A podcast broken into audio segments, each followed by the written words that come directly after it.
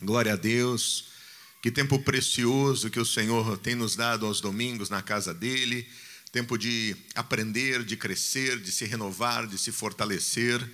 Estamos tratando sobre um assunto tão importante a cada domingo, estamos falando sobre chaves de prosperidade, né? estamos buscando de Deus aquele segredo né, que faz com que aonde venhamos ir, fazer, qualquer investimento que venhamos ter, ali Deus realmente possa nos abençoar. Eu tenho explicado isso desde o princípio do mês. Quem estava aqui na primeira semana desse mês, sem dúvida se lembra daquele exemplo na qual nós demos, aonde colocamos aqui uma porta para que as pessoas pudessem vir abrir a esta porta, não? Embora todos tivessem a chave, nem todos conseguiram abrir a porta. Embora as chaves aparentemente fossem iguais, nem todos conseguiram abrir a porta mas apenas aquele que tinha a chave, que tinha nela o segredo concreto. Este conseguiu abrir. E é isso que é importante nós termos em mente. Há muitas chaves que são apresentadas a nós de prosperidade. Trabalho é uma chave para prosperar? Sem dúvida alguma o é.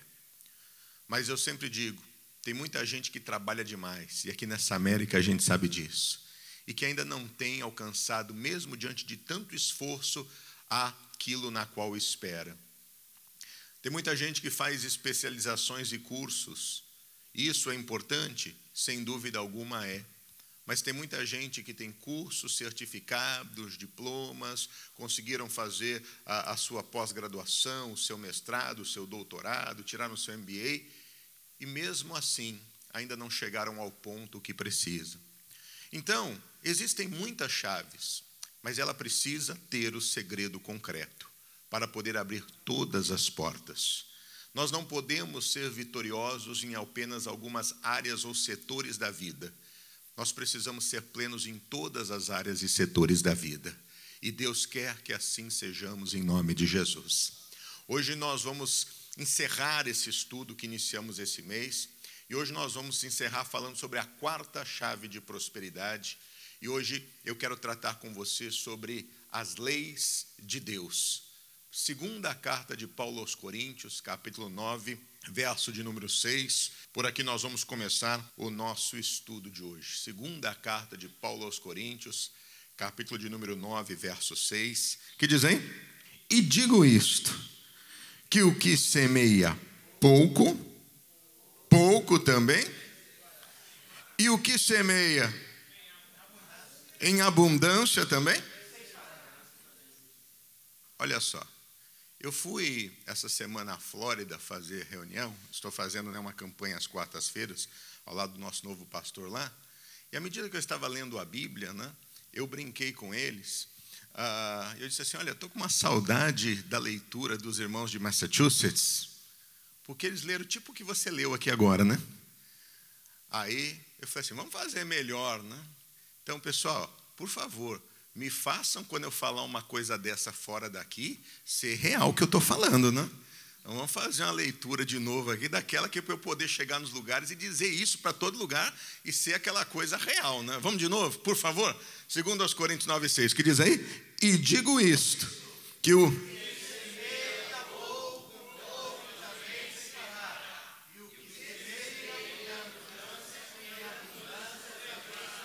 Pronto, todo lugar que eu for agora eu vou poder dizer isso. Que saudade do povo de Boston.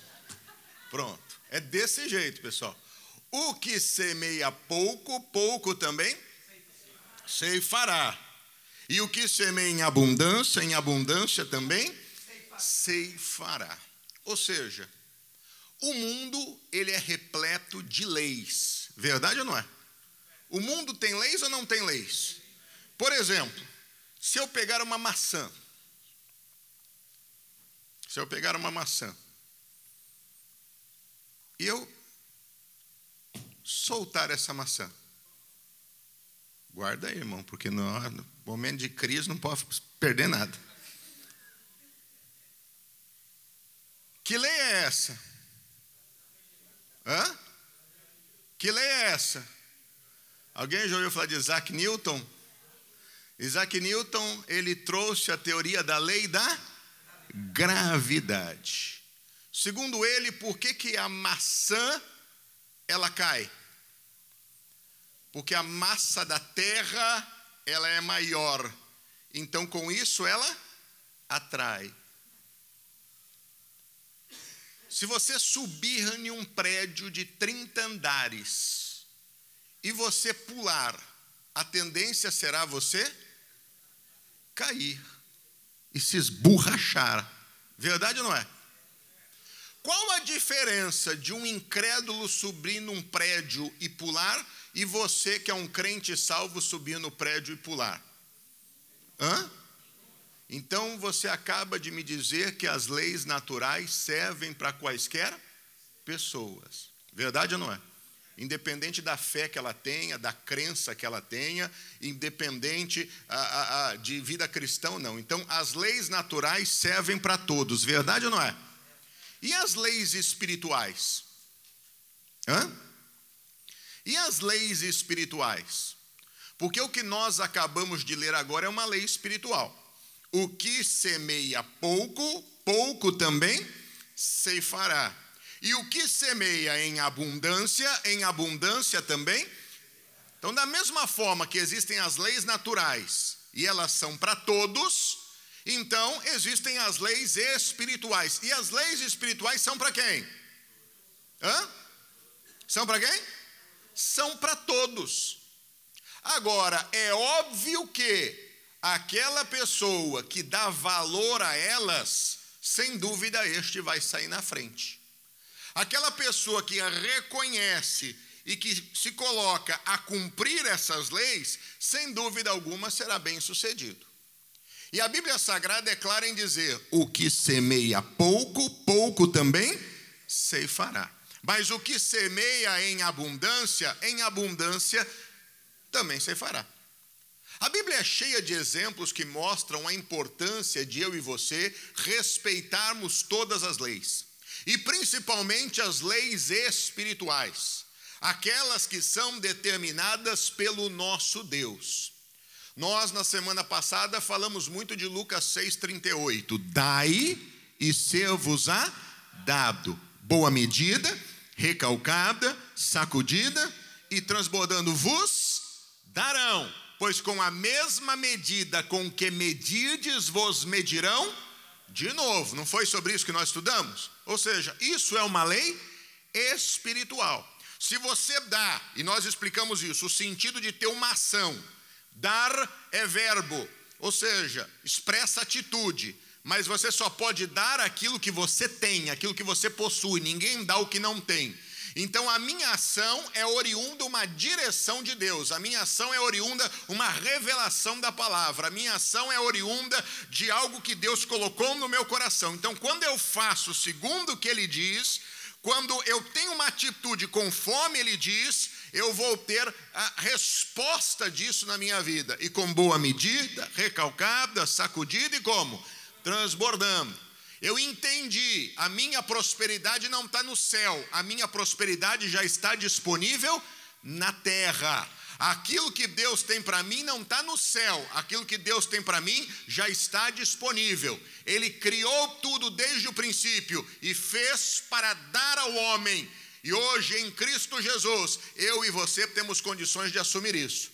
Então, se nós semearmos pouco, se nós tivermos atitudes pequenas, se nós crermos até a página 1, nós só vamos compreender o que tem na página 1. Mas se nós formos até o final do livro, nós vamos ter um entendimento completo. Se nós, na verdade, tivermos atitudes pequenas, vamos ter respostas pequenas. Mas se tivermos atitudes grandiosas de quem confia, nós vamos ver o poder desse Deus atuando na nossa vida em todos os setores. Há três exemplos que eu quero compartilhar com você nesta hora. O primeiro deles é o exemplo de Isaac, Gênesis capítulo 26. Vamos lá, por gentileza. Verso de número 1. Diz assim o texto sagrado. Já acharam, meus irmãos? Então vamos ler juntos, por favor.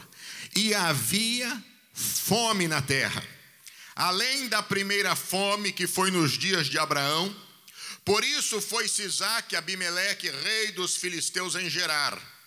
E apareceu-lhe o Senhor e disse: Não desças ao Egito habita na terra que eu te disser, e peregrina nesta terra, e serei contigo e te abençoarei, porque a ti e a tua semente darei todas estas terras, e confirmarei o juramento que tenho jurado a Abraão, teu pai, e multiplicarei a tua semente como as estrelas dos céus, e darei à tua semente todas essas terras, e em tua semente serão benditas todas as nações da terra Porquanto Abraão obedeceu a minha voz e guardou o meu mandamento, e os meus preceitos, e os meus estatutos e as minhas leis. Assim habitou Isaac aonde? Presta atenção. Havia fome na terra. E a fome estava assolando todas as regiões, inclusive o local onde ele estava. Ele foi a Gerar, chegou em Gerar. Chegou diante do rei Abimeleque, de alguma forma, até tentar buscar amparo, ajuda porque a fome estava assolando toda a terra. As leis naturais afetam todos, não é assim? A Bíblia Sagrada diz que o bem e o mal vêm sobre todos. Então esqueça aquele negócio, ah, eu só estou passando por isso porque eu sou de Jesus. Não, meu irmão, as leis naturais são sobre todos. Né? A recessão, quando vem, vem sobre todo mundo. O país está em recessão, seja você cristão ou não, vai afetar todo mundo. Agora, a postura que cada um tem diante das crises faz a diferença. A postura que cada um tem diante das circunstâncias faz a diferença. Então Isaac vai a Gerar, mas Gerar estava passando também por um momento de fome muito grande.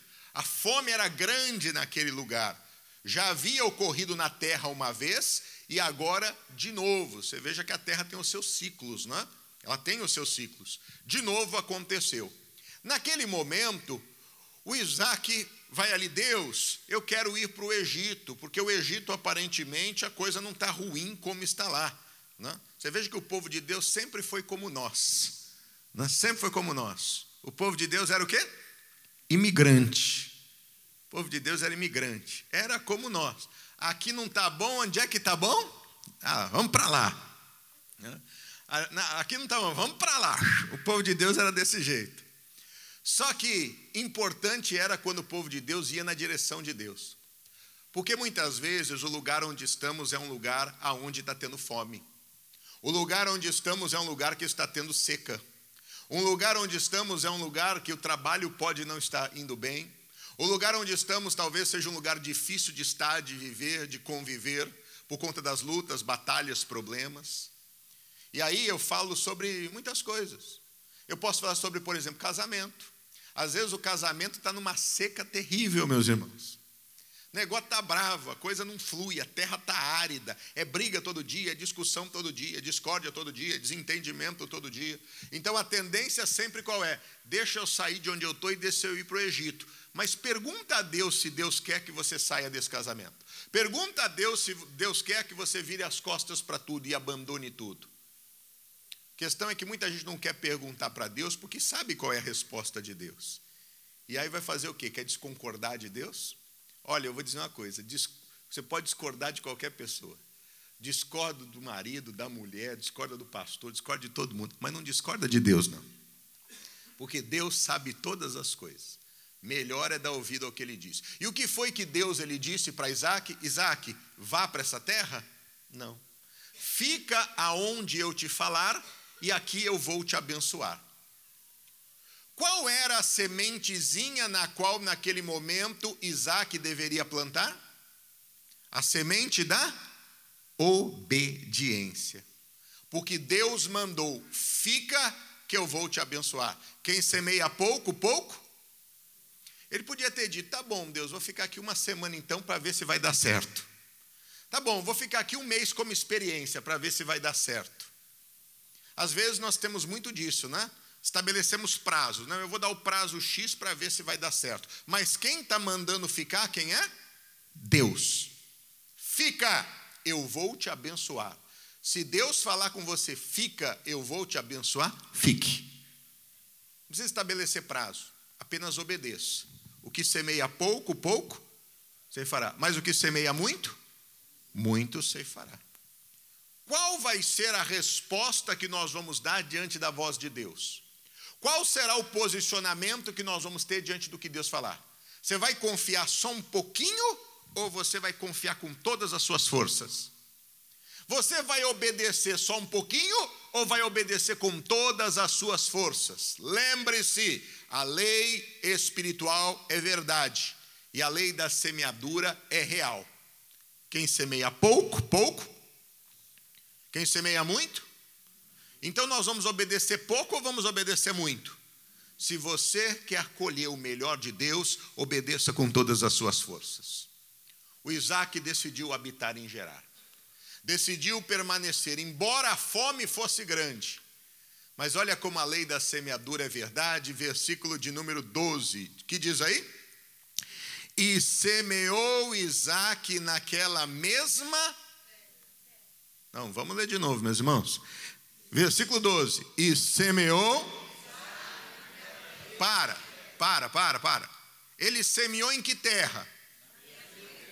Onde Deus mandou, não foi? Deus falou: teu pai foi obediente, teu pai foi abençoado. Deus já deu a dica: seja obediente.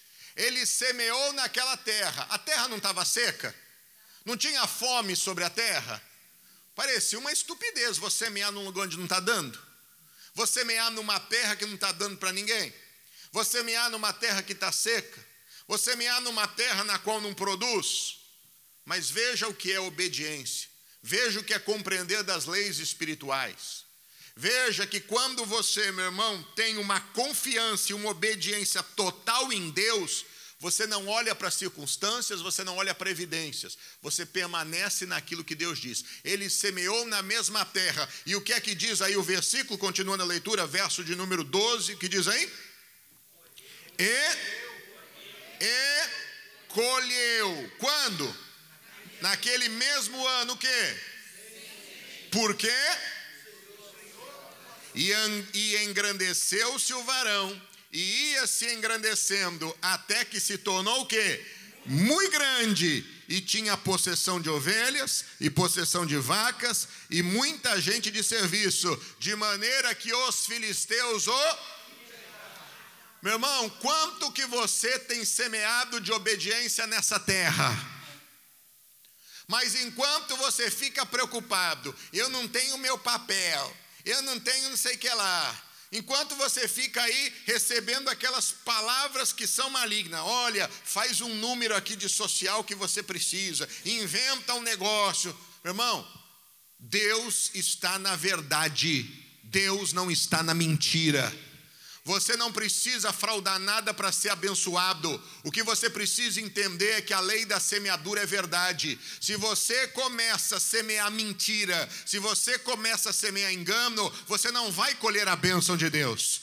Mas se você semear obediência, a terra pode estar tá seca, o momento pode ser difícil, as coisas podem não ser favoráveis, mas se Deus diz e você obedecer naquela mesma terra, você vai colher. É nesta terra aonde tem perseguição, aonde tem provação, onde tem dificuldade, onde talvez você não é visto como cidadão dessa terra ou até olhado com outros olhos de desprezo desprezo, mas é nessa terra que você vai crescer. E da mesma forma como outros invejavam, vão ter filhos da terra que vão dizer: como é que ele consegue eu não? Como é que ele vence eu não?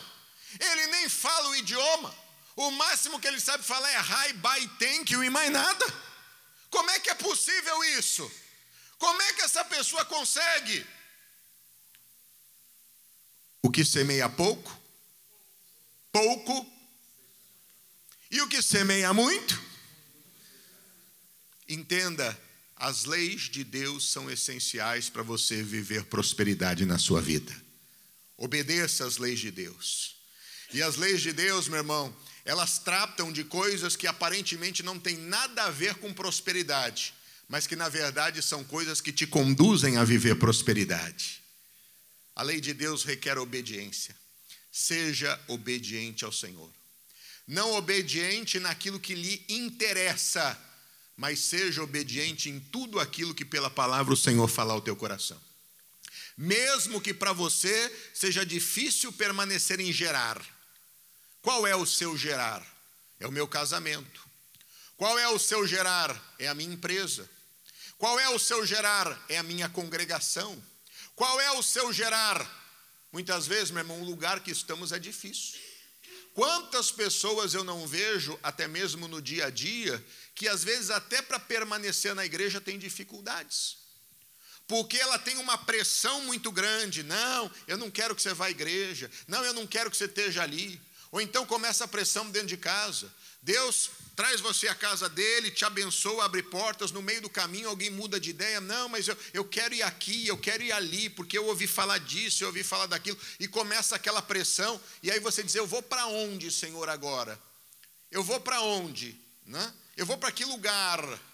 É como um amigo me disse, pastor, eu me sinto numa situação, ele me disse certa vez, está passando uma dificuldade, ele falou, eu me sinto numa situação, é como se tivesse uma piscina vazia, e o meu cônjuge tivesse se lançado naquela piscina e se arrebentado e está pedindo por ajuda, e ao mesmo tempo eu sei que se eu pular nessa piscina também eu vou me arrebentar, mas ao mesmo tempo eu não quero ser desobediente, mas eu não posso ver a minha família ali, e eu faço o quê? E às vezes fica em cima do muro. É aquela situação difícil porque é a palavra falando com você, é Deus dirigindo você, é onde Deus tem te abençoado e te dado graça, mas por outro lado tem alguém que você ama, que você sabe que tomou atitude precipitada, que vai levar todo mundo para o buraco, aí você dizer, eu vou o quê? Porque você não quer que ninguém se perca. Nessa hora, meu irmão, desobedecer não vai ajudar. Um cego não guia outro cego, ambos vão para onde? Para o abismo. Eu ajudo alguém estando de pé, eu não ajudo alguém me lançando no erro como se lança, mas eu ajudo alguém quando eu estou de pé. Mas o que semeia bastante, bastante também ceifará. Essa é a lei da semeadura. Tem um posicionamento correto para que você possa se levantar e para que você possa ser abençoado. Obediência é um dos princípios de prosperidade. Seja obediente com toda a sua força, você vai ver que Deus vai te honrar. E nessa obediência você vai crescer, vai progredir, vai prosperar e vai viver o melhor de Deus na sua vida. Como é que ia Isaac? Vamos ler de novo isso aqui? Versículo ah, de número ah, 13. E engrandeceu-se o varão e ia se engrandecendo, até que se tornou o quê? Muito grande. É passo a passo, meus irmãos. Não ache que é do dia para a noite. É um processo. Esteja disposto a permanecer obedecendo, para que você possa permanecer crescendo. Esteja disposto a isso. E tinha possessão de ovelhas e possessão de vacas e muita gente de serviço, de maneira que os filisteus o invejavam. Se tornou grande, cresceu mais do que aqueles que ali estavam. Mas cresceu por quê? Porque era especial? Porque era obediente à voz de Deus. Porque era queridinho? Porque tinha indicação? Não, porque tinha a bênção de Deus. Quer prosperar? Semei muito. Semei muito em obediência. Amém? Segundo exemplo, Gênesis 30, Jacó.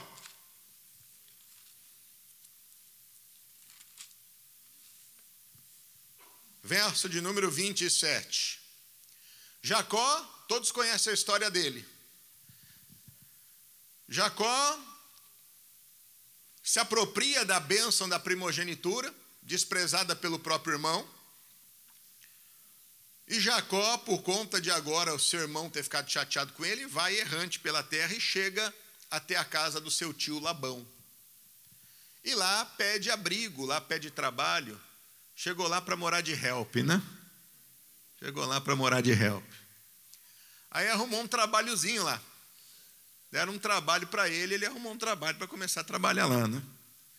E aí aquela coisa meia no começo de imigrante quando chega na América, né, meus irmãos? Arruma um trabalho que só trabalha para pagar a casa que está dentro, o telefone que usa, e olha lá, né, meus irmãos? E às vezes ainda fica devendo na conta porque não fecha. E estava lá, trabalhando, de repente ele olhou, viu que tinha uma moça bonita lá chamada Raquel, se encantou com ela. Falou, é ela que eu quero. O pai olhou, falou, tudo bem, é meu sobrinho, filho do meu irmão, mesma família, também mesma fé. Tá bom. Quanto tempo você vai trabalhar por amor dela? Sete anos. Vamos ver se é trabalhador mesmo, rapaz. Tá bom. Sete anos você vai trabalhar, eu vou lhe entregar ela. Trabalhou. Jacó era trabalhador, pessoal. Quem semeia pouco, pouco. Quem semeia muito, muito colhe. Irmão, trabalho é uma coisa que engrandece, enobrece. Né? Trabalho é algo que está inerente à vida cristã. Então, ah, ele trabalhou sete anos. Quando chegou na hora de receber a recompensa do trabalho, o pai falou: Não, tem a cultura aqui, a tradição. Primeiro quem casa é a filha mais velha. Então você vai ter que casar com ela. Casa com a Lia. A verdade, o pai quis se livrar, né? Pelo seguinte, eu costumo brincar, dizer o seguinte: quando você, rapaz, quem é solteiro aqui? Levanta a mão assim, por favor.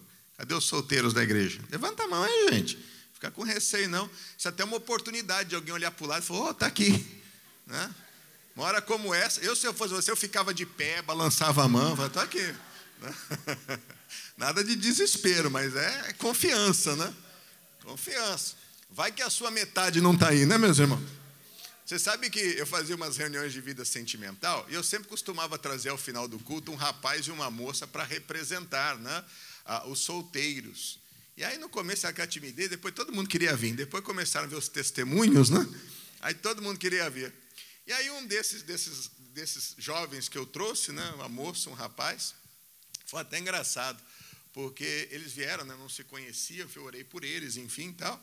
Passou uns dias, tal, tal, tal, não é que os dois deram certo. Eu recebi, acho que uns quatro anos atrás, eu recebi uma mensagem pelo, pelo Facebook deles dizendo assim, pastor, né, o senhor lembra de nós? Um dia, né, o senhor levou a gente lá no altar e passou um tempo, nós ah, continuamos frequentando a igreja, passado um tempo nós começamos a conversar, namoramos, ah, noivamos e casamos. E agora nasceu o nosso filho. Ela falou assim, e a gente, com muita alegria, botamos o nome dele de Glauber, né? Tem mais um Glaubinho aí. Somos gratos aquele dia, aquela oração, né? Aproveita, meus irmãos. Oportunidade como essa você não pode né, perder na sua vida. Quem que é solteiro aqui? Levanta a mão. Ah, melhorou. Quando você for buscar alguém para casar, seja inteligente. Queira Raquel. Queira Raquel. Raquel significa ovelha.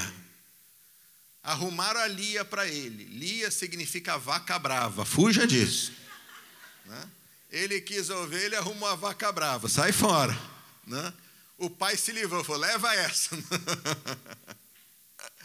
e aí, meus irmãos, o Jacó falou: não, eu gosto é da Raquel. Então trabalha mais sete anos por amor dela. Trabalha comigo mesmo, pode deixar, vou trabalhar. Trabalhou mais sete anos e aí o pai não teve como. 14 anos trabalhando por amor de uma mulher. E aí se casa com Raquel. Agora, depois desses 14 anos trabalhando, e tudo que ele produzia era para o sogro, o sogro foi muito abençoado por causa dele. Meu irmão, quando você é um bom trabalhador, pode ter certeza que o seu patrão é abençoado por você. Quando o senhor é um bom patrão, pode ter certeza que os seus empregados também são abençoados por você. Nós temos que ter essa visão. Eu já vi muita gente empregada dizer assim: Poxa, pastor, eu trabalho muito e só o meu patrão é que ganha com isso. Continue trabalhando, porque a lei da semeadura é verdade. Aquele que pouco planta, pouco, mas aquele que muito planta, muito colhe. Meu irmão, nós como cristãos, nós temos que ter o prazer de abençoar os nossos superiores. Temos que ter a graça de fazer isso, porque a nossa bênção virá de quem? De Deus. O homem pode não reconhecer que você está fazendo, mas Deus reconhece. E Deus vai honrar você por causa disso, porque isso é lei de semeadura, meus irmãos. As leis espirituais são verdades. E aí chegou um momento que o Jacó falou assim: Quer saber?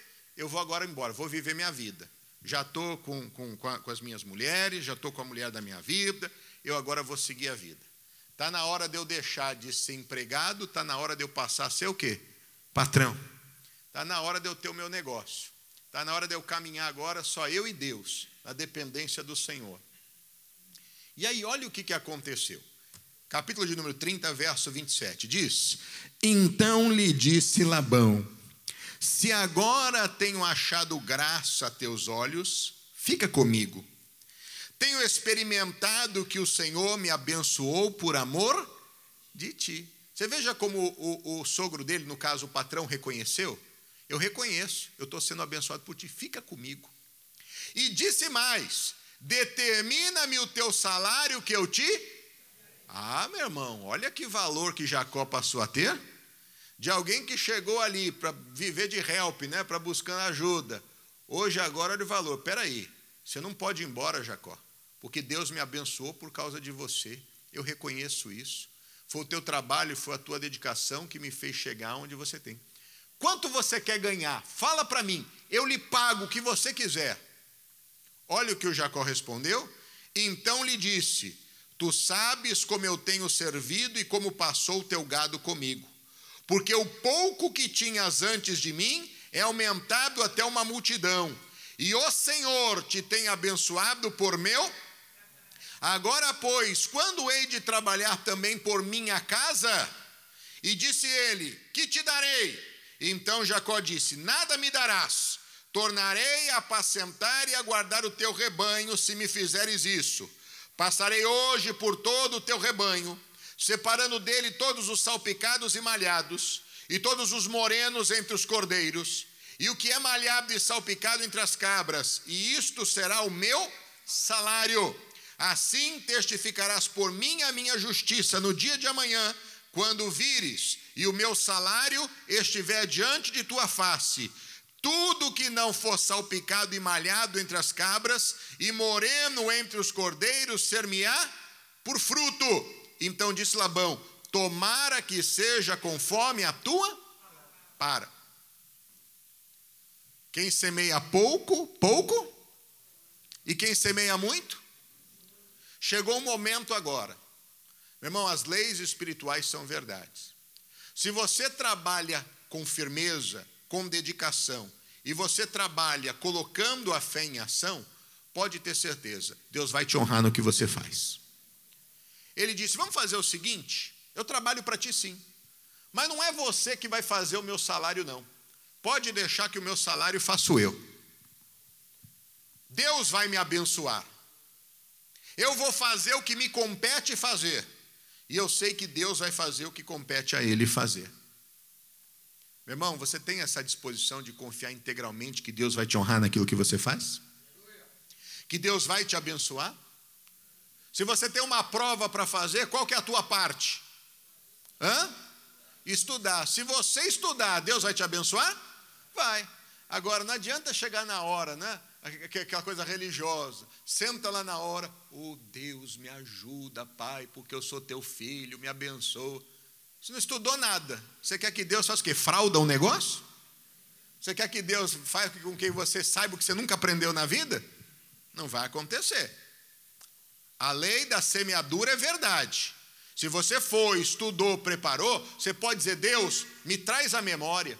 Às vezes você para numa questão ali, fica aquele ponto de interrogação. Deus me traz a memória. Deus vai te ajudar? Vai, vai te fazer lembrar. Vai trazer aquele vídeo da explicação do professor, vai fazer transparecer diante dos seus olhos aquela frase que você leu, que é a resposta que você precisa. Deus vai te ajudar, meu irmão. Então você tem que ter essa confiança. A tua parte você tem que fazer. Isso é lei de semeadura. Tem gente que fica de braço cruzado, preguiçoso, não avança, sempre reclamando, está sempre no meio das panelinhas do negócio e acha que Deus vai abençoar? Não vai nunca. Você é filho de Deus, não entra nesse meio, pessoal. Não fica no grupo da fofoquinha, do disse-me disse, da... sai fora desse negócio. Você é diferente. Vai lá e trabalha. Ah, mas vão dizer que eu sou Caxias. Deixa falar. A tua parte você faz. O que foi combinado, honre-o em todo o tempo o que semeia pouco, pouco colhe, mas o que semeia muito, essas atitudes vão redundar em vitória. Ele falou assim: então vai ser desse jeito. Salpicados, malhados e morenos, tira. O que nascer fora disso, esses vão ser meus. E aí você vai saber que é certo. Estou trabalhando. Ah, meu irmão. Mas o Jacó conhecia uma coisa chamada o quê? Fé. Porque trabalhar duro todo mundo trabalha, quem é crente ou quem não é crente.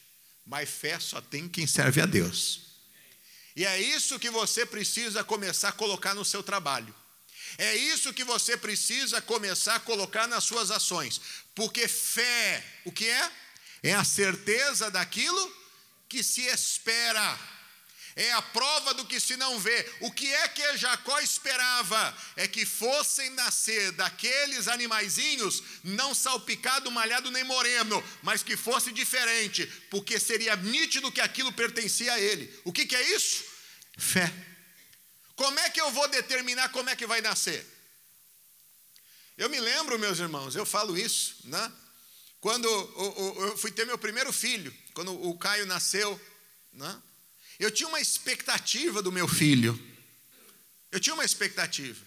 Eu pensava e falava assim: ó, vai nascer um menino assim, vai nascer um menino desse jeito, vai nascer um menino clarinho, né? O pai é, o pai é clarinho, a mãe é clarinha, né? Vai nascer um menino né? com o olho verde. Eu pensava assim comigo. Vai nascer desse jeito, né? Meu irmão, quando ele nasceu, quando eu cheguei, eu deixei a Adriana assim lá na, na para ter o bebê e eu fui correndo para buscar minha sogra. Quando eu cheguei, já estava ali a enfermeira dizendo: Glauber, Glauber. Eu disse: Sim, sou eu. Ela falou: Parabéns, você teve um lindo menino, né? Eu disse: Posso ver? Meu irmão, quando eu cheguei assim, eu olhei. Meu filho nasceu com tanto cabelo. Ele tinha tanto cabelo. Ele tinha cabelo no, na testa, no nariz, na bochecha. Era cabeludinho demais. Eu olhava e eu vi uma bolinha de pelo preto, assim, os cabelos preto. Eu olhei aquela bolinha de pelo. Eu falei, meu Deus, é diferente. É uma benção, pessoal. Hã? É diferente, você não imagina, que você fica com aquela coisa na cabeça, né? Eu achava que era de um jeito. Né? E a gente até brincava com, com ele assim. E nasceu um menino, né? alto, forte, hoje é maior do que o pai, bonito, né? aquele olhão grande, né? parece uma jabuticaba. E vou dizer, feliz a moça que casar com ele, né?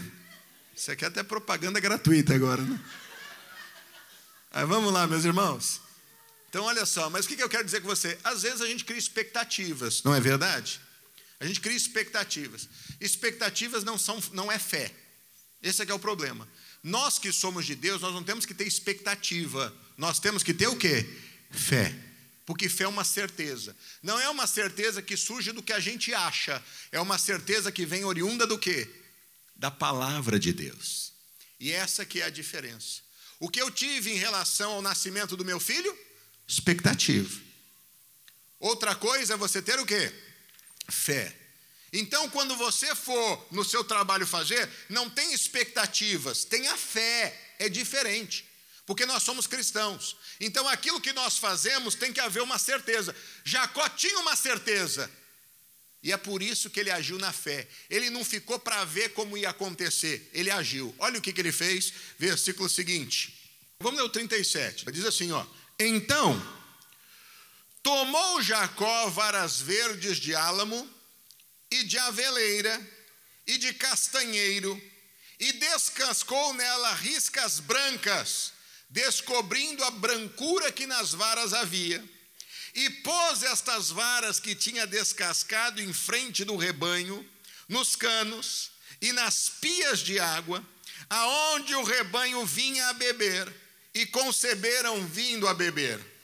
E concebia o rebanho diante das varas, e as ovelhas davam crias listradas, salpicadas e malhadas. Então separou Jacó os cordeiros e pôs as faces do rebanho para os listrados, e todo moreno onde o rebanho de Labão, e pôs o seu rebanho à parte, e não o pôs com o rebanho de Labão. E sucedia que cada vez que concebiam as ovelhas fortes, punha Jacó as varas diante dos olhos do rebanho nos canos, para que concebessem diante das varas. Mas quando enfraqueceu o rebanho, não as pôs. Assim as fracas eram de Labão e as fortes. E cresceu o varão em grande maneira, e teve muitos rebanhos, e servos e servas, e camelos, e o quê? Diga graças a Deus. Ah. O que, que ele fez? Ele conhecia bem as ovelhas. Quando elas estavam lá, né, já, já grávidazinhas, bonitinhas, e elas iam lá, ele botava na frente do coxo de água, ele pegou umas varinhas e descascou ela, deixou branquinho. Aí quando elas vinham, ele botava bem na frente do olhinho delas, assim. O que, que é isso? O que, que é isso? O que, que é isso? Fé. Elas olhavam naquele. Meu irmão, não dava jeito. Quando nascia, nascia tudo daquele jeitinho. Ou seja, não estava nascendo do jeito que era do rebanho que ele tinha separado do tio. estava nascendo diferente, significava que aquelas eram o quê? Eram dele. E começou a crescer. Começou a crescer. Começou a crescer. O tio, quando viu, falou o seguinte: não, tem que ser ao contrário. Eu quero essas lisinhas, salpicada, malhada, fica para você. Ele pegou de novo, fez uns riscos agora na madeirinha. É desse jeito. Tem que ser assim. Elas iam lá e ele apresentava para elas. Elas ficavam olhando assim, né? Ah, é desse jeito. O que, que é isso, meus irmãos? Fé. Quando você vai trabalhar, quais são as metas que você apresenta no seu trabalho? Você chega durante o dia de qualquer jeito? Começa de manhã, quando você for trabalhar, apresentar suas metas a Deus. Coloca diante de Deus não as suas expectativas, coloca diante de Deus a sua fé. Pai, eu venho à tua presença em nome de Jesus. Hoje, Deus, eu tenho uma reunião para ir, e em o nome de Jesus, começa a determinar diante de Deus. Começa a colocar diante do Senhor. Começa a apresentar a Deus a tua causa. Você vai ver como Deus vai te honrar. Você vai ver como Deus vai te dar graça. Você vai ver como Deus ele vai fazer fluir na sua vida. Você vai ver como as portas vão se abrir. Por mais que pareça estranho dizer isso, né? Por mais que pareça estranho dizer isso, mas você vai ver como Deus vai te honrar. Né? Fazer igual o irmão nosso que fala assim para mim, né? Pastor, por favor, para de orar para não ter acidente. Ele diz, por quê? Foi porque só quando bate carro é que eu prospero. eu arrumo carro. Por mais que pareça loucura, pessoal, mas às vezes o teu business é um business que às vezes auxilia pessoas num, num processo de dificuldade. Mas se você colocar diante de Deus, Deus vai te honrar. Deus vai te abençoar. Os negócios, os clientes vão aparecer, a porta vai abrir. Não é que Deus vai fazer maldade com ninguém, muito pelo contrário.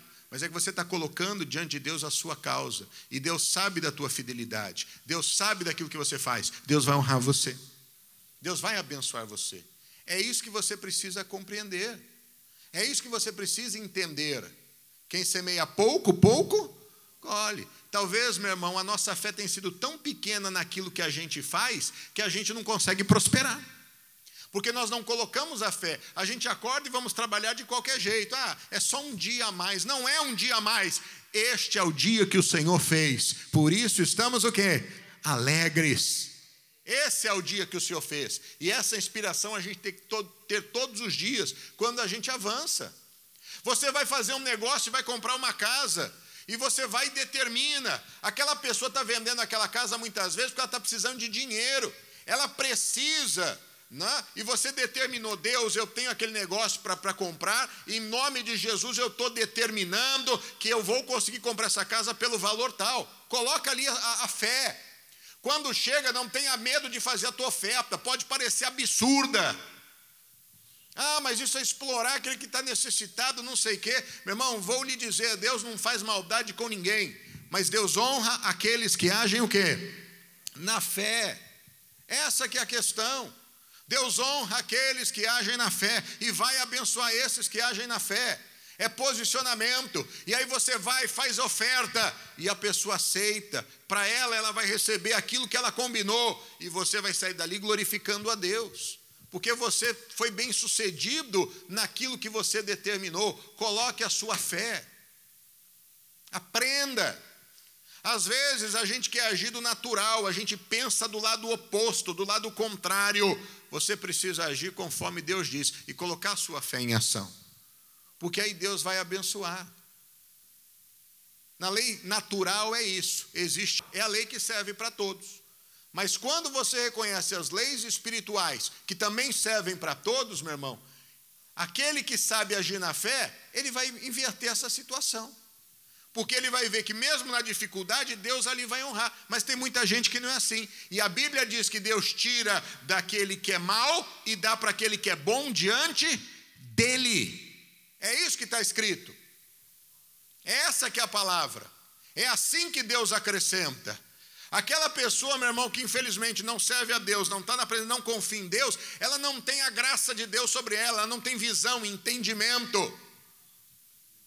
Ela é ímpia. E Deus diz que tira do ímpio e dá para quem é bom diante dele.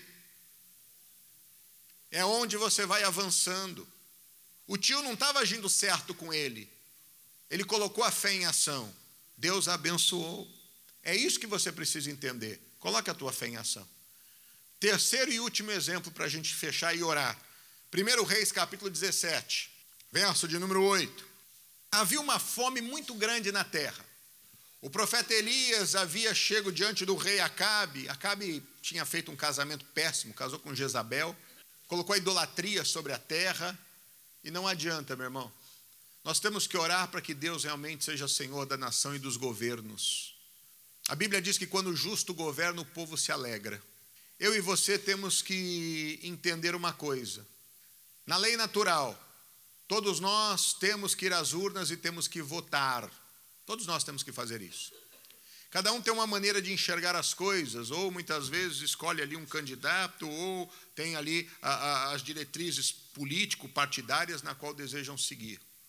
Isso é a lei natural das coisas. Mas a lei espiritual, pessoal, é o seguinte: não existe nenhum governante que não esteja segundo a vontade de Deus. As leis espirituais dizem que nós devemos orar pelas autoridades constituídas. Então, eu e você temos que aprender se, independente de questões ideológicas, políticas, não é a pessoa dos nossos sonhos, mas nós temos uma obrigação, é de orar pelas autoridades. Porque reclamar de autoridade não resolve, mas orar por autoridade resolve. Sabe por quê? Porque quando o justo governa, o povo se alegra. Então a nossa oração é para que Deus mova sobre quem está no poder, para que haja com justiça. Porque se ele agir com justiça, independente de que partido seja, as pessoas vão ficar felizes, o povo vai ficar feliz. Se os cristãos aprendessem a orar mais pelas autoridades do que ficar reclamando ou, ou brigando, talvez as coisas caminhariam melhor para todos. As leis espirituais são verdades e nós precisamos cumpri-la. Ah, mas eu não aguento ouvir o nome do cidadão. É, mas você tem que colocar em oração todo dia. Então é bom começar a ouvir, porque a gente não tem que orar só por quem a gente gosta. A Bíblia manda orar pelos nossos inimigos também né? por aqueles que nos aborrecem, nos chateiam. Isso é vida cristã. E aquele que pouco planta, pouco colhe. Quem muito planta, muito colhe. Então, comece nas suas orações lembrar também do presidente da América, do presidente do Brasil, do presidente da, da nação na qual você faz parte, do presidente de Portugal, enfim. Comece a apresentar a Deus, seja quem for. Nós temos que orar pelas autoridades constituídas. O Acabe foi mal demais. Casou com Jezabel, perverteu tudo. O profeta vai dar juízo. Segundo a minha palavra, não tem chuva. E não teve. E houve uma seca muito grande na terra. Ninguém tinha água, ninguém tinha comida. O negócio ficou bravo, pessoal. O negócio ficou bravo. Mas quem semeia pouco, pouco colhe. Quem semeia muito, Deus fala agora para o profeta: vai na casa de uma viúva que eu ordenei que ela te sustente. O profeta obediente foi. Verso 7. E sucedeu que, passado dois dias, o ribeiro se secou, porque não tinha chuva sobre a terra. Então veio a ele a palavra do Senhor, dizendo: Levanta-te, vai a Sarepta, que é de Sidom, e habita ali. E eis que eu ordenei ali uma mulher viúva que te sustente. Então ele se levantou e se foi a Sarepta, e chegando à porta da cidade, eis que estava ali uma mulher viúva apanhando lenha. E ele a chamou e me disse: Traze-te, peço numa vasilha um pouco de água que beba. E indo ela buscá-la, ele a chamou e lhe disse: Traze-me agora também um bocado de pão na tua mão. Porém ela disse: Vive o Senhor teu Deus, que nem um bolo tenho, senão somente um punhado de farinha numa panela e um pouco de azeite numa botija. E vês aqui, apanhei dois cavacos e vou prepará-lo para mim e para meu filho, para que comamos e morramos. E Elias lhe disse: Não temas Vai e faze conforme a tua palavra. Porém, faze disso primeiro para mim um bolo pequeno e traze-mo para fora. Depois fará para ti e para o teu filho, porque assim diz o Senhor Deus de Israel: a farinha da panela não se acabará, e o azeite da botija não faltará, até o dia em que o Senhor dê chuva sobre a terra. E foi ela, e fez conforme a palavra de Elias. E assim comeu ela e ele a sua casa por muitos dias. Da panela a farinha não se acabou, e da botija o azeite não faltou, conforme a palavra do Senhor que falara pelo ministério de Elias. Diga graças a Deus. Qual é a mensagem de hoje? Quem pouco planta, quem muito planta, O profeta chega até ela numa determinação de Deus, me dá água. Ela levou um pouco de água para ele, ainda tinha. Me dá agora um bocado de pão. Ela vive o Senhor teu Deus, que te mandou aqui. Né? Ela reconhecia que foi Deus que tinha mandado ele lá. Eu não tenho. Ela estava falando mentira? Não, está falando verdade. Eu só tenho um pouquinho para mim e para o meu filho. Ia fazer um pãozinho para a gente comer e depois morrer, porque não tem mais nada. Aí ele diz o seguinte: olha, faz esse bolo, mas primeiro você vai dar um bolo pequeno para mim, e depois vai, você vai comer você e o seu filho. Mas saiba de uma coisa: da tua panela a farinha não vai acabar, e da tua botija o azeite não vai cessar. Ela foi e entrou, fez o bolo, trouxe, entregou ao profeta. Alguém pode dizer, nossa, que camarada aproveitador.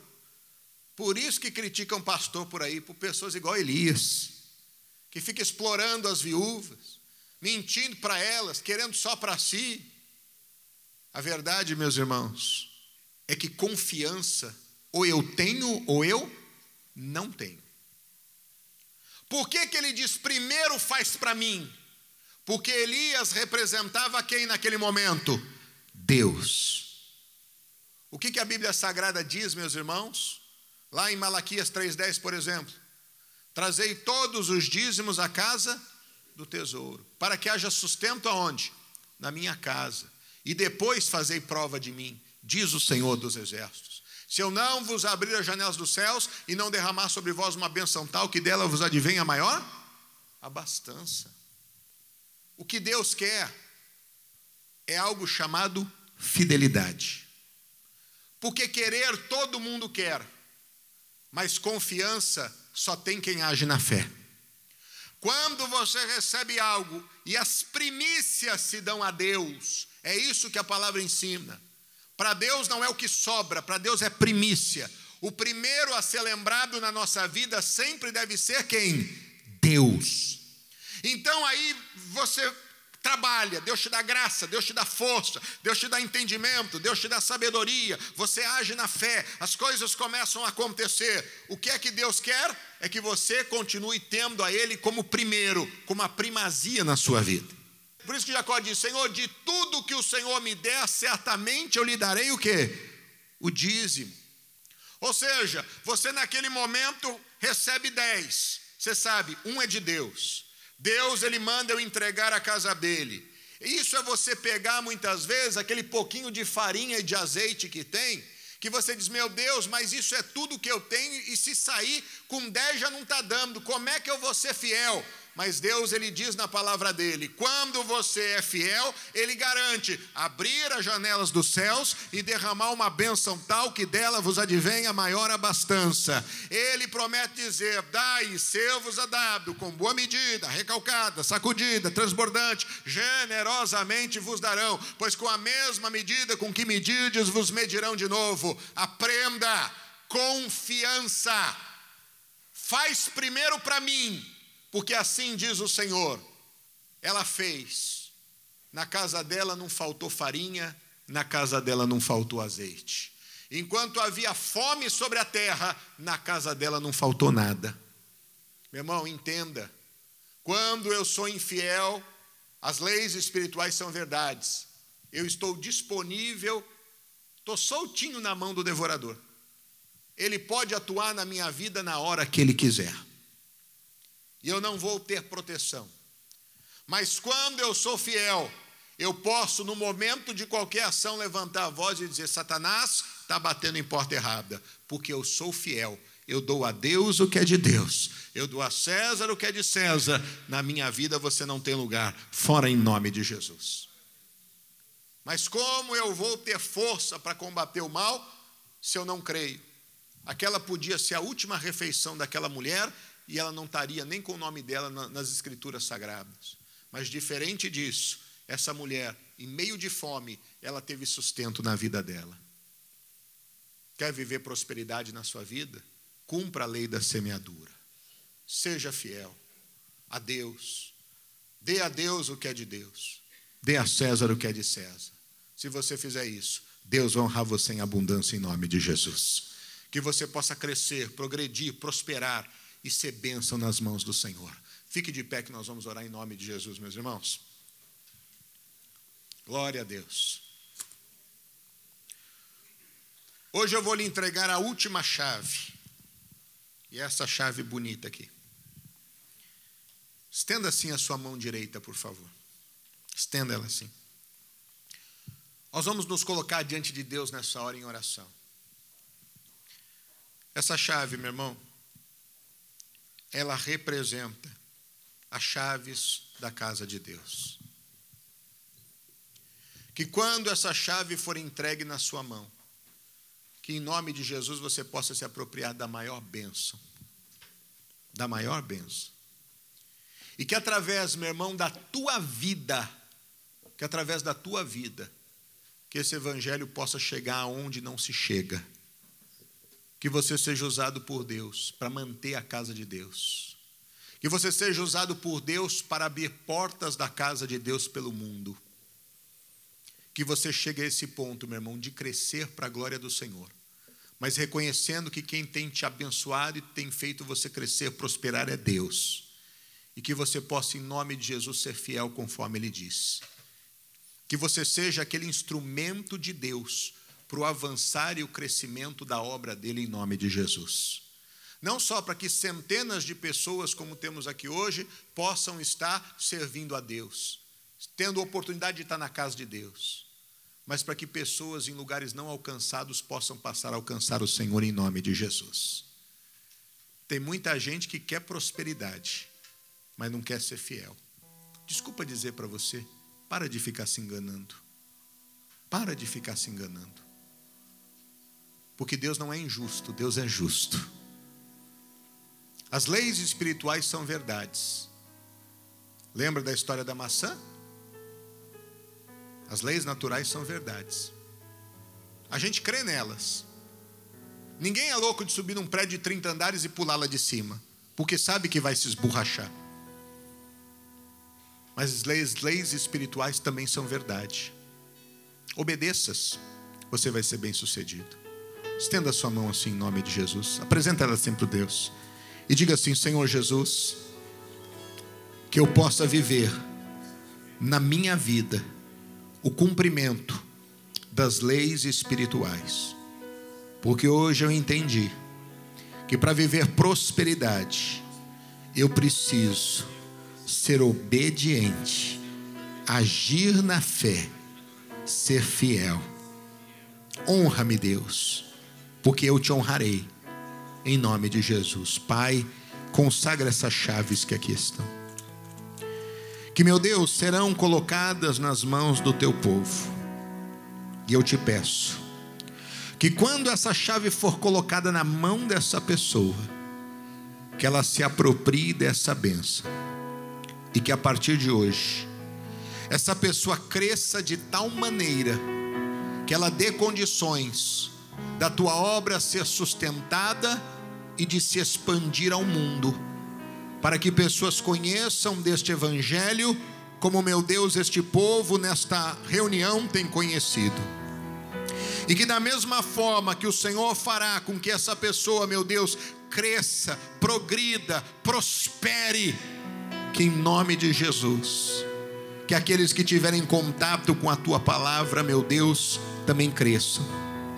E que por intermédio da fidelidade desta pessoa, que vidas também sejam ricamente abençoadas para a tua glória. Oh Deus, faz isso. Que se concretize, meu Deus, a partir de agora. Que à medida, meu Deus, que essa pessoa receber essa chave, que seja verdade na vida dela e você que crê, meu irmão, fale com Deus. Começa a apresentar a Deus a tua vida financeira, profissional nessa hora. Segundo aquilo que Deus falou ao teu coração. Oh, receba essa chave com fé, meu. Se aproprie do que Deus tem para você nessa hora. Coloca diante de Deus a tua vida, os teus negócios, o teu trabalho. Oh, Deus falou ao teu coração. O que semeia pouco, pouco colhe. Mas o que semeia em abundância, em abundância também ceifará. Oh, é hora de você, meu irmão, colocar um compromisso diante de Deus, dizendo: Deus, eu vou ser perseverante, Deus, eu vou ser fiel. Deus, em nome de Jesus, a cada dia eu vou trabalhar com mais firmeza. Eu a cada dia vou me dedicar mais nos estudos. Eu a cada dia vou estar mais focado. Deus, a cada dia eu vou verdadeiramente colocar a minha fé em ação. Antes de comprar, antes de vender, oh, coloca diante de Deus. Antes de apresentar uma proposta, determinando algo que você sonha ou almeja ter, coloca diante de Deus nessa hora. Esse é o teu tempo, meu irmão. Essa é a tua hora. Não tenha medo. Quantas vezes você se esquivou de fazer algo porque você ficou com dó, ficou com pena? Quantas vezes você se esquivou de fazer algo porque na hora você temeu? Mas hoje é dia de você colocar a tua fé em ação. Hoje é dia do Senhor começar a mudar o teu quadro, o teu cativeiro. Oh, você está recebendo essa chave. Oh, é a porta que abençoa, é a porta que abre.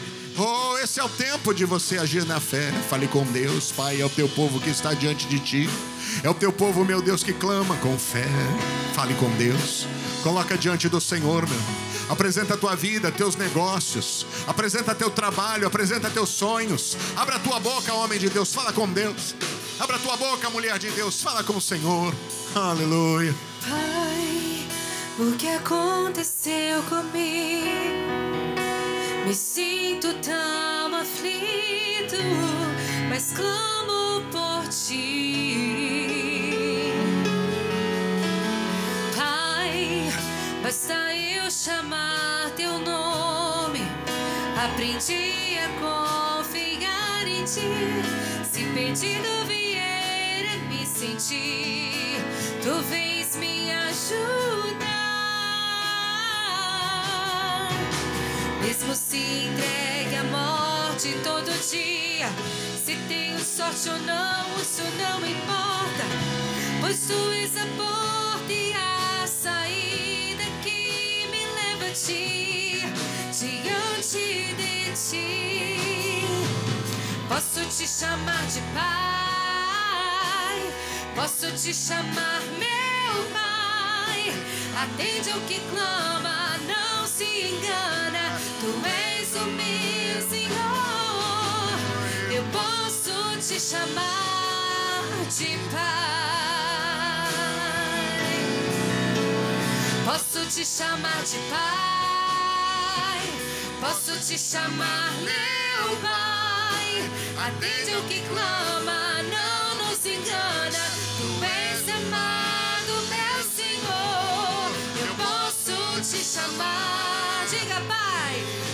te chamar de pai. Posso te chamar meu Pai. Atende o que clama, não nos engana. Tu és o meu Senhor, Senhor. Eu posso te chamar de Pai. Oh, Santo Deus. Meu Pai, o teu povo tem na mão essa chave, Deus. Chave que abre portas. Oh, meu Deus. Essa pessoa chegará a um nível máximo de prosperidade. Meu Deus, porque cremos. Essa pessoa chegará, meu Deus, ao nível máximo de prosperidade.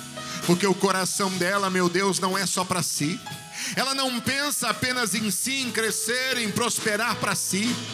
Mas ela pensa em crescer e prosperar para a honra e glória do Senhor e do teu nome. Faz, meu Deus, essa pessoa ser grande. Faz, meu Deus, essa pessoa estar tá sentada junto com os príncipes desse mundo. Coloca, meu Deus, essa pessoa num lugar, meu Deus, privilegiado. Porque, meu Deus, há uma coisa no coração dessa pessoa que a diferencia de todas as outras: ela é fiel, ela é crente Oh, meu Deus, em nome de Jesus, manifesta-te nesta vida. Esse, meu Deus, que é um dizimista da tua casa, este que é um ofertante da tua casa, este que é um patrocinador da tua obra, Pai, em nome do Senhor Jesus, honra essa pessoa poderosamente, porque, meu Deus, ela tem o coração de servir, ela reconhece que para o Senhor é primeiro, e por isso, meu Deus, nunca haverá falta na vida dela, por isso, meu Deus, mesmo em tempos de fome, na terra, essa pessoa terá abundância sobre a mesa. E isso, meu Deus, é para a glória do Senhor. E que essa diferença, meu Deus, na qual esta pessoa vive, seja notória em todos os lugares. Que assim como Isaac cresceu naquela terra de Gerar, aonde ninguém, meu Deus, conseguia ter nada, ali, meu Deus, ele plantou e semeou a cem vezes mais. Que essa pessoa também, meu Deus, em todas as ações empreitadas que ela tiver, que ela possa, meu Deus, também colher a cem vezes mais. Que assim, meu Deus, como Jacó colocou a fé em ação e a fé fez com que ele crescesse e se tornasse maior até mesmo do que Labão. Que esta fé que essa pessoa agora manifesta, Deus, que faça ela avançar, porque ela não vai acordar apenas agora tendo expectativa de que vai dar certo, mas ela vai, meu Deus, através da fé, clamar, agir e vai dar certo, porque quando a tua palavra produz a fé, é a tua palavra que cumpre aquilo que se diz. Oh, meu Deus, que assim como aquela viúva de Sarepta de Sidom, que em nome do Senhor Jesus, esta pessoa, nesse posicionamento, meu Deus, de ter o Senhor como primazia, de dar ao Senhor o que é do Senhor, de reconhecer que nada nessa vida, ah, se o Senhor não estiver à frente, vai acontecer. Meu Deus, conduzirá ao sucesso. Oh, meu Deus, que possamos ver aqui a partir de agora pessoas tendo grandes coisas a testificar, pessoas tendo testemunhos de prosperidade a dar, pessoas, meu Deus, conseguindo adquirir aquela casa que almejam, aquele carro dos sonhos, aquela chácara, aquele sítio, aquela fazenda. Oh, meu Deus, pessoas verdadeiramente tendo a satisfação em investir, meu Deus, ajudando o próximo. Ah, meu Deus, dando condições para que quem não tenha condições passe a ter.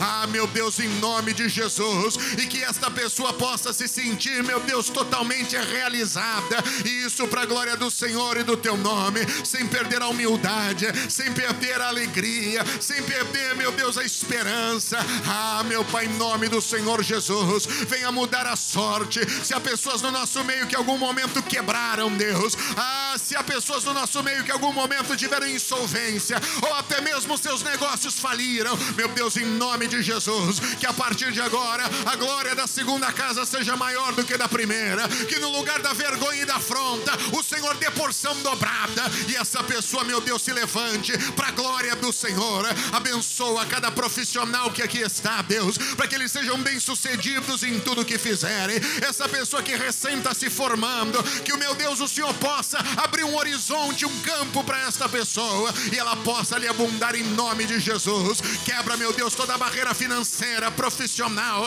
familiar e migratória. E em nome de Jesus, abençoa o teu povo que confia em ti, que crê no Senhor, que te chama de Pai. Aleluia, Deus.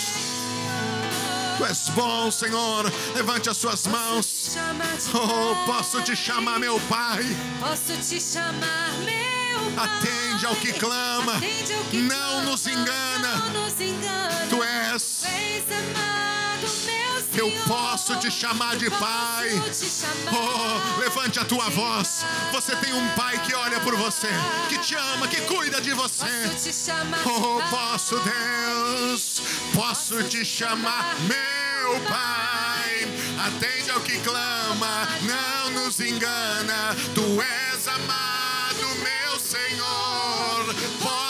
te chamar de, oh, posso te chamar de Pai. Clame ao teu Deus. Posso te chamar de Pai. Posso te chamar, meu Pai.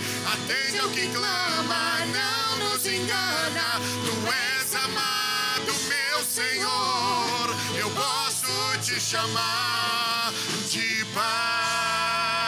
Oh, Senhor. Paizinho querido. Aba, Pai. Abençoa o teu povo, Senhor. Meu Deus, que essa pessoa possa avançar. Que não tenha porta, meu Deus, que esteja fechada diante dela. Mas eu te peço, Deus, abra portas. Porque a porta que o Senhor abre, ninguém fecha. Mas o que o Senhor fecha também, ninguém abre, Deus. Abra a porta do crescimento. Para a glória do teu nome. E você que crê, diga: Eu creio nisso, Senhor. Eu creio nisso, Senhor. Digam todos assim seja. Diga graças a Deus. Amém, meus irmãos. Glória a Deus. Tá vendo essa chave que está na tua mão? Ela representa tudo isso que hoje, meu irmão, você recebeu de Deus. Em nome de Jesus. Saiba que você vai ser muito usado por Deus para o crescimento da obra de Deus no mundo. Porque você entendeu a importância da fidelidade. E olha, eu não duvido nada não, de que Deus vai usar pessoas para que um dia possam chegar ao ponto de abrirem templos, deixarem prontinhos e pegarem a chave assim, ó, e dizer: está aqui, ó, que ali seja um lugar de pregação do Evangelho para sempre, até Jesus voltar. Que Deus possa te dar graça, meu irmão. Saiba, tudo que o homem semear, o homem ceifará. Saiba que você ser fiel com Deus e priorizar Deus, isso gera recompensa, não só aqui na terra. E é isso que é bom de conhecer as leis espirituais e ser obedientes, porque isso também reduz lá no céu. O ímpio não crê nisso, ele acha que o mundo termina aqui.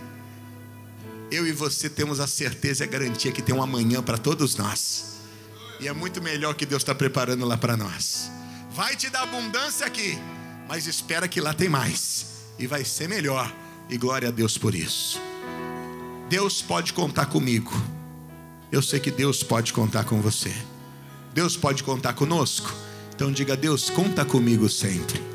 Para a glória do Senhor. Vamos aplaudir Jesus. Vamos nos assentar em nome de Jesus. Glória a Deus.